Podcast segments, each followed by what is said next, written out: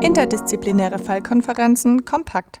Folge 13 Alkoholabhängigkeit. Diese Folge basiert auf einem Interview mit Universitätsprofessor Dr. Otto Michael Lesch, gehalten am 22.10.2019. Es wird der Fall eines 45-jährigen alkoholabhängigen Patienten behandelt. Alkoholabhängigkeit kann auf verschiedene Arten definiert werden. Laut dem ICD-10 mit dem Stand Dezember 2019 spricht man von einem schädlichen Gebrauch, sobald das Konsumverhalten des Patienten zu Gesundheitsschäden führt.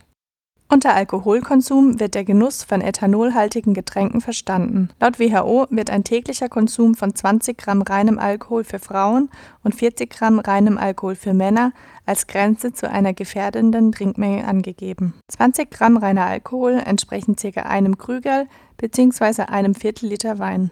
In Österreich werden 2,2 bis 4 Prozent der Gesamtpopulation als alkoholabhängig geschätzt. Das Geschlechterverhältnis, das bei stationären Aufenthalten beobachtet wurde, liegt bei fünf Männern zu zwei Frauen. Mit einem jährlichen Konsum von durchschnittlich 11,6 Litern purem Alkohol von Personen ab 15 Jahren gehört Österreich zu den zehn Ländern mit dem höchsten Alkoholkonsum in Europa. Laut WHO sind weltweit jährlich ca. drei Millionen Tode durch den schädlichen Konsum von Alkohol verschuldet da übermäßiger Alkoholkonsum nicht nur zu vielen Komorbiditäten führt, sondern auch die Anzahl an tödlichen Unfällen erhöht. Zu den Komorbiditäten von Alkoholmissbrauch zählen Leberzirrhose, gastrointestinale Neoplasien und Ösophagusvarizen. Außerdem wird vermutet, dass das Oropharynx, Ösophagus, Leber- und Mammakarzinom mit Alkoholmissbrauch in Verbindung steht. Alkoholabhängige Personen sind häufig von körperlichen Beeinträchtigungen und Arbeitslosigkeit betroffen. Die Suchtentwicklung erfolgt schrittweise über die sogenannte Prodromalphase zur kritischen Phase, welche mit Kontrollverlust verbunden ist. In der weiteren Entwicklung der Alkoholabhängigkeit spielen persönliche und Umweltfaktoren eine große Rolle. Die Faktoren für die Entwicklung einer Alkoholabhängigkeit sind mannigfaltig. Es lassen sich jedoch einige häufige Äthiologien nennen. Angst, Stress, Alkohol als Anxiolytikum bzw. zur Beruhigung, chronische Konflikte, Alkohol als Konfliktlöser, Unsicherheit, Soziophobie, Alkohol als Mutmacher, Depression, Alkohol als Antidepressivum und Schlafstörungen, Alkohol als Einschlafmittel. Professor Dr. Lesch erklärt genauer bzw. noch weitere Äthiologien. Die eine Ursache ist, dass man es biologisch nicht verträgt. Man hat zu wenig Acetaldehyd der Hydrogenase, damit hat man zu viel Acetaldehyd und damit kriegt man Entzugsanschwimmen, Entzugsanfälle. Dann haben wir eine Gruppe, die in einem sozialen Milieu aufwachsen, wo ganz einfach Aggression und Trinken dazugehört. Das ist ein Lernphänomen in einer Gesellschaft. Und dann haben wir zwei psychiatrische Gruppen, aber nicht nur beim Alkohol, bei allen psychiatrischen Krankheiten. Die eine ist die chronische Kränkung mit einem sehr niederen Selbstwertgefühl, und wo man dann irgendwas braucht, damit man sich mächtiger fühlt. Da geht es nicht darum, ihn den Alkohol wegzunehmen, sondern es geht darum, das Selbstwertgefühl zu heben. Und die zweite psychiatrische Gruppe ist die Gruppe, die von zu Hause sehr starre moralische Vorstellungen mitbekommen hat. Das macht man, das macht man nicht. Also man lebt, man funktioniert. Man funktioniert im System, man ist gut im System. Mit sich selber ist man nie ganz zufrieden, es könnte immer besser sein. Ja, also man, man tut nicht sagen in, Richtung, jetzt spiele ich ganz gut Tennis, sondern ich möchte spielen wie der Team. Beachtet man die verschiedenen Ursachen für Alkoholabhängigkeit, ist es sehr naheliegend, dass man die Patienten typisiert. Die Typisierung von Alkoholismus nach Lesch, welche sich auch LAT nennt, nach Lesch Alcoholism Typology, lautet wie folgt. Typ 1. Diese Patienten nutzen den Alkohol, um das Entzugssyndrom aufgrund einer Neuroadaption zu behandeln. Es handelt sich dabei um die Gruppe mit dem bereits genannten Acetaldehyd-Dehydrogenase-Mangel. Typ 2 Alkohol wird genutzt als Coping-Strategie, um Ängste und innere Konflikte zu lösen.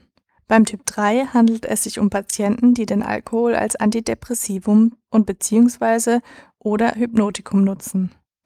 Typ 4 Patienten haben häufig zerebrale Vorschäden und sind aufgrund einer Impulskontrollstörung abhängig. Der LAT ist ein Instrument, das entstanden ist in der Langzeitbeobachtung über sieben Jahre an allen alkoholabhängigen Patienten aus einer Region. Die sind wir dann, haben wir begleitet und dann haben wir herausgearbeitet, welche sind wichtige Faktoren für den Langzeitverlauf. Da kommen nicht nur Typen heraus, sondern die Frage war zum Beispiel, gibt es in der Familie einen anderen Alkoholkranken? Oder, oder eine, eine ganz wichtige Frage war, wann hat das begonnen? Vor dem 20. Lebensjahr, noch dem 20. Lebensjahr. Ein ganz wichtiger Faktor für den Gesamtverlauf. Neben der Lesch-Alkoholismus-Typologie gibt es noch weitere Arten, Alkoholkranke einzuordnen. Die erste Typologie zum Trinkverhalten wurde 1950 von Jelinek vorgenommen, jene ist aber aufgrund des Wissenszuwachs über Äthiologie, Vulnerabilität und Rolle der Neurotransmitter obsolet. Kloninger et al. schlugen eine Typologie vor, die Typ 1 und Typ 2 beinhaltet. Typ 1 ist gekennzeichnet durch Schuldgefühle und Ängstlichkeit, Typ 2 beginnt früh, tritt fast nur bei Männern auf und äußert sich durch Impulsivität und antisoziale Verhaltensweisen. Eine weitere Modifikation des von Kloninger vorgeschlagenen Modells ist die Typ A-B-Unterscheidung von Barbour. International hat man sich auf vier hauptsächliche Wirkmechanismen des Alkohols bei Alkoholabhängigen geeinigt. Das US-amerikanische Forschungsteam um Mitchie und Victor Hasselbrook formulierte folgende Kriterien. Eine Gruppe an langjährigen Alkoholabhängigen, die schwere Entzugssyndrome mit hohen Dosen Alkohol bekämpfen. Alkoholabhängige mit mildem Verlauf, Alkoholabhängige mit klarer Komorbidität, wie zum Beispiel affektive Erkrankungen und Angststörungen, und ein antisozialer Typ. Professor Dr. Lesch erzählt von einem Patientenfall. Es kommt ein Patient zu mir. Dieser Patient ist etwa 45 Jahre alt. Er kommt, weil ihm die Frau gesagt hat, dass er kommen soll, weil er eigentlich das gesamte Geld ausgibt in Alkohol und zu Hause die Miete nicht mehr bezahlt werden kann, es nichts mehr zum Essen gibt. Der Konsum von Alkohol hat eine Reihe an zentralen und peripheren Wirkungen auf den menschlichen Organismus. Zentrale Wirkung. Bei einem Blutalkoholspiegel unter 0,2 Promille wird eine enthemmende Wirkung beobachtet. Ab 0,8 Promille kommt es zu ersten Gleichgewichtsstörungen mit deutlicher Enthemmung. Im Bereich von 1,0 bis 1,5 Promille treten Sprachstörungen auf, die Risikobereitschaft und aggressives Verhalten erhöhen sich. Von 2 bis 2,5 Promille kann es zu starken Koordinations- und Gleichgewichtsstörungen, lallender Aussprache und Sedierung kommen. Die akut peripheren Wirkungen äußern sich durch eine Gefäßdilatation, wodurch es zu einem Flasch kommt, sich also die Haut rötet und ein subjektives Wärmegefühl auftreten kann. Blutdruck und Puls sind leicht erhöht und es tritt ein diuretischer Effekt auf. Alkoholkonsum in der Schwangerschaft ist eine der Hauptursachen für angeborene Fehlbildungen von Kindern. Bereits geringe Mengen an Alkohol können das Ungeborene schädigen. Alkoholabhängigkeit ist ein sensibles Thema, bei dem die Gesprächsführung mit dem Patienten besonders wichtig ist. Professor Dr. Lesch achtet dabei darauf, den Patienten neutrale Fragen über ihren Konsum zu stellen, wie Was haben Sie am Alkohol gerne? ohne den Patienten in die Enge zu drängen, wie etwa mit einer Frage wie Weshalb sind Sie wieder rückfällig geworden? Man macht dann am Anfang äh, das Gespräch mit der Frage, was ist das Gute am Alkohol und was ist das Schlechte am Alkohol? Da hat er mir dann gesagt, dass das Gute am Alkohol das ist, dass er da nicht an alte Sachen denken muss, dass er auch äh, die Ängste, die er für die Zukunft hat, vergisst. Und immer wenn er nüchtern ist, dann kommt das heraus. Und deshalb trinkt er halt dann immer wieder. Besonders Erstkontakt und Motivationsarbeit zur Lebensstiländerung stehen bei der Alkoholabhängigkeit im Vordergrund. Beim Erstgespräch sind Zusammenhang der Gesamtbeschwerden mit der Alkoholeinnahme, Entzugssymptome oder Alkoholfolgeerkrankungen herauszuarbeiten. Ich frage ihn dann, äh, ob, ob das äh, schon dazu geführt hat, dass er irgendwann äh, Beschwerden bekommen hat, sagt er mir, ja, er war bei, in einem Krankenhaus in Wien schon einmal mit einer Bauchspeicheldrüsenentzündung, die so stark war mit Riesenschmerzen, dass er damals äh, auch einen Stent bekommen hat und dann hat er auch anschließend über ein halbes Jahr äh, nichts getrunken. Weiterführend sammelt Herr Professor Dr. Lesch folgende Informationen. Der Patient leidet an Entzugssymptomen, die sich durch Zittern und Schwitzen äußern, welche aber nach einem halben Liter Wein verschwinden. Insgesamt trinkt er ca. zwei bis vier Liter Wein pro Tag, jedoch unregelmäßig. Er kommt vom Land und ist von dort eine trinkende Umgebung gewohnt. Mit 15 Jahren hat er zum ersten Mal Alkohol getrunken. Außerdem sollen im Gespräch primäre Ziele formuliert werden, welche realistisch und erreichbar sind und vom Patienten und Therapeuten akzeptiert werden. Wie geht Professor Dr. Lesch weiter vor? Wenn er nächste Woche kommt, dann äh, interessiert mich, wie weit sind Schäden da. Das heißt, ich schaue mal mal die Leber an, wobei die Gamma-GT alleine wenig Aussagekraft hat, sondern die hat eine Aussagekraft mit GOT und GPT gemeinsam. Erhöhte Gamma-GT mit einer doppelt so hohen GOT als GPT, Diabetes-Faktor positiv, dann ist es Alkohol. Wenn GOT und GPT gleich hoch ist oder GPT höher ist, dann hat er etwas anderes, vielleicht hat er Hepatitis, vielleicht hat er Gallensteine. Dann schaue ich mir das Blutbild an, ob die Erythrozyten größer geworden sind, weil ja das, die Sauerstoffversorgung ein Problem ist. Und wenn das MCV 95 oder höher ist, dann weiß ich, dass es Alkohol ist. Äh, das ist aber genetisch angelegt. Es gibt ein Drittel der Leute, zeigen nichts, auch wenn sie noch so viel trinken. Ja? Auch, auch in der Leber. Es gibt Leute, die völlig lebergesund sind und, und trinken fünf Liter Wein am Tag. Ja, also drei Liter Schnaps am Tag. Es scheinen solche, die eher in der Leber zeichnen, solche, die eher dann im Blutbild zeichnen oder solche, die eher dann im Gehirn zeichnen. Die Alkoholisierung kann mittels Atemalkohol und Blutbefund ermittelt werden. Eine Alkoholisierung von über 1,3 Gramm pro Liter, was 2,6 Promille entspricht, ist ein Hinweis auf eine chronische Alkoholintoxikation. Direkte Metaboliten wie Ethylglucuronid geben Auskunft über den Alkoholkonsum der letzten Tage.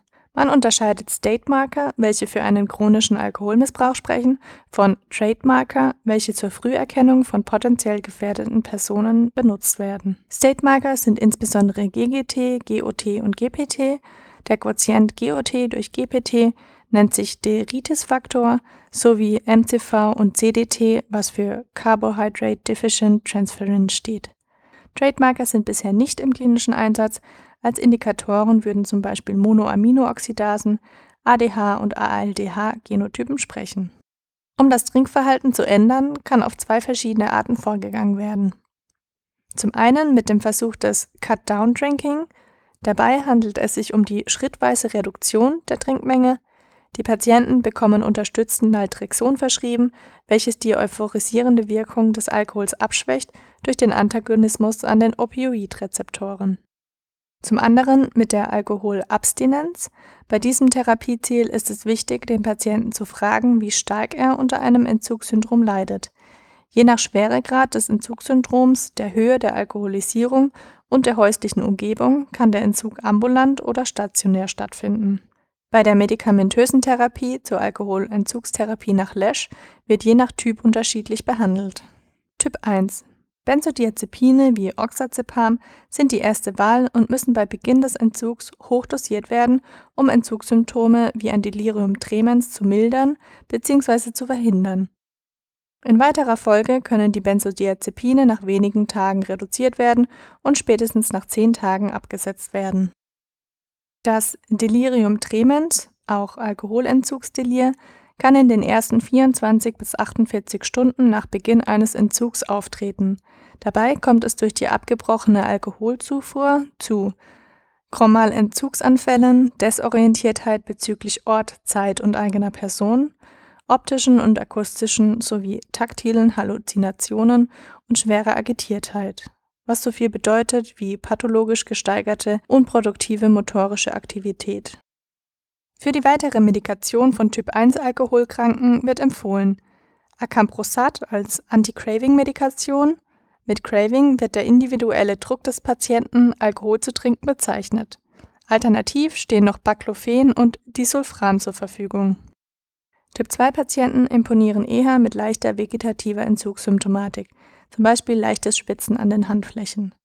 Aufgrund der ängstlichen bis dysphorischen Zustände dieser Patienten sind Benzodiazepine eher ungeeignet, da es zu einer Suchtverschiebung kommen kann. Die empfohlene Medikation für den Entzug sind Antikonvulsiva wie Pregabalin, ein GABA-Analogon, welches auch Angstzustände löst. Typ-3-Patienten sind oft vom depressiv-dysphorischen Durchgangssyndrom betroffen, vermischt mit depressiven Basisstörungen.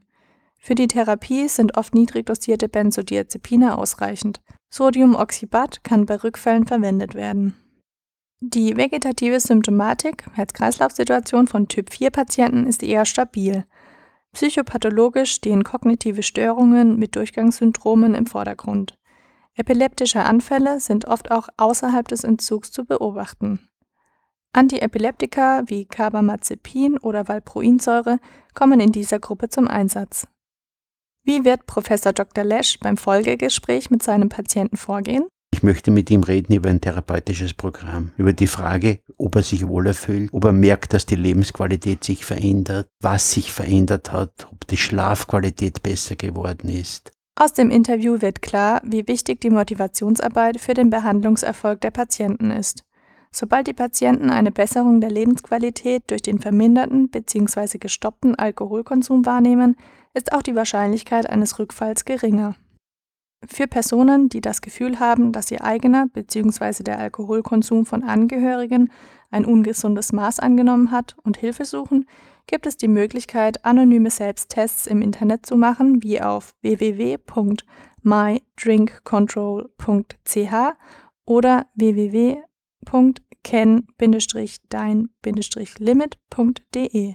Betroffene und Angehörige können sich aber auch direkt an Vereinigungen wie den Grünen Kreis wenden, wo beraten wird und man gemeinsam mit Experten nach Lösungen für das Alkoholproblem sucht.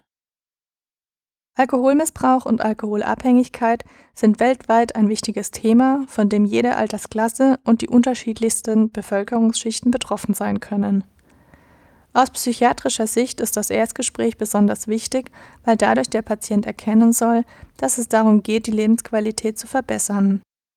Bereits kleine Schritte wie das Erkennen eines Handlungsbedarfs bezüglich des Alkoholkonsums sind ein Fortschritt. Die Behandlung der Alkoholabhängigkeit kann je nach individuellen Patientenfaktoren mittels Cut-Down-Drinking oder Entzug stattfinden, wobei bei letzterem besonders auf den Alkoholtyp geachtet werden sollte diese Folge beruht auf einem Interview mit Universitätsprofessor Dr. Otto Michael Lesch vom 22. Oktober 2019. Es wurden Themen aus Block 20, dem Tertial Psychiatrie und dem Tertial Innere behandelt. Weiterführende Informationen sind auf der Website podcast.meduniwien.ac.at zu finden. Alle Studierenden im fünften Studienjahr können zur Vertiefung des Wissens ein interaktives Quiz lösen. Der Link zum Quiz findet sich ebenfalls auf der Website und in den Show Notes. Gestaltung und Präsentation Melanie Dorner und Amelie Krüger